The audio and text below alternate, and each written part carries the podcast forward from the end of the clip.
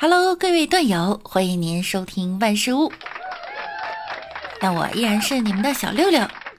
今天呀是愚人节了，六六呢教大家几个整蛊朋友的方法。首先准备一支芦荟胶，把它挤到手上，然后啊假装打喷嚏，阿啾抹到同事的脸上。第二，拿出一支笔。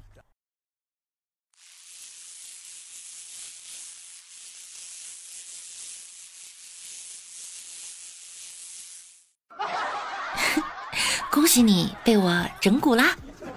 节日快乐哈！今天是愚人节，我可以骗走你的心吗？长春一个小区群啊，发生了真人真事儿。一个邻居说，现在疫情风控给我整的，只要是接龙就能马上跟上。昨天接半天龙才知道是拼糖尿病胰岛素的。另一个邻居说，就像钓鱼似的，说不上哪个杆儿他能钓到。有邻居说呀，这帮人跟个傻子似的瞎接龙，人家都说了就杀一个猪，有个傻子要五个猪心，还有个傻子要一百斤五花肉。亲爱的，纸尿裤能送吗？几栋啊？啥码？万达八栋的。呃，绿码啊？绿码啥意思？你问我的啥码啊？我问你的是纸尿裤、拉拉裤多少斤？啥码？你给我整个绿码？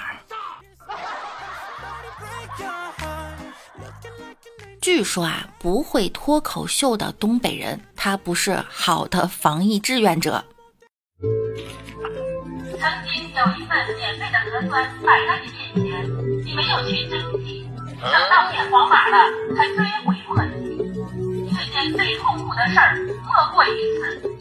今天还有免费做核酸的机会，我对你说，做核酸，如果要在这三个字前加上一个欺骗的话，我就希望你抓紧来，风里雨里，核酸现场在等你，等你就等你。等的就是你，就是你。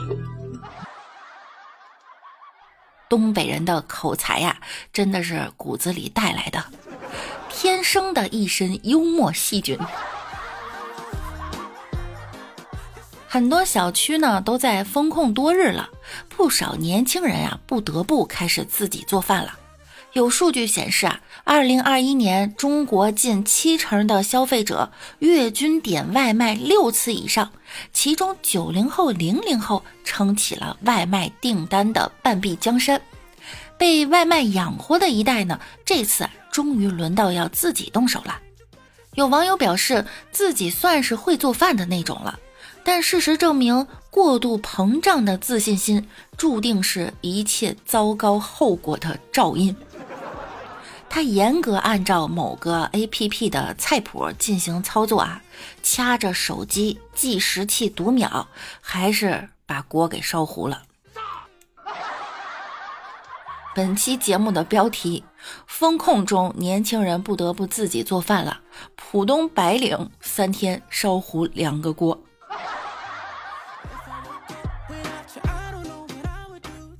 最近风控居家隔离，一个东北大爷啊要献唱解闷儿，邻居让他等会儿先解决正事儿，但是呢也拦不住大爷的热情。由于疫情很寂寞，我每天给大家唱几支歌，解除大家呆着的烦恼。你这功夫先别唱歌了，暂先等一会儿，这边把这个燃气这块、吃饭这块解决了，完你再唱。你你你笑得多迷迷，好像花儿开在春风里。甜蜜蜜，你大爷还是你大爷。那我也给大家解解闷儿哈，你们闲的没事儿干，可以来听听我们的万事屋啊，赶紧也把它分享到你们家那邻居群里，拉着你身边的朋友一块儿听。大爷哄大家开心，这大妈呀也不能落下。下面这条语音呢，是一位大妈不慎将发给隔壁老王的消息发到了孙女儿班级群。我跟我还有一个礼拜啊，你爸爸要考了啊，我杀你了啊！我半个月一次，可以忍得住的。我老公，我老公呢，自己太短了，就是，晓得吧？你妈的牙没穷的也好一点，自己稍稍差一点。我老公自己老公一点不行，你是我一个老公第一位的啊。这大妈以后的日子她没法活了。有网友说啊，你以为大妈大叔们热爱跳广场舞只是热爱吗？广场舞群那也是中老年交友群，其中的关系啊惊掉年轻人的下巴。愚人节过了，就是清明节了。前几天上坟呀，我哥给我讲了一个故事，分享给大家。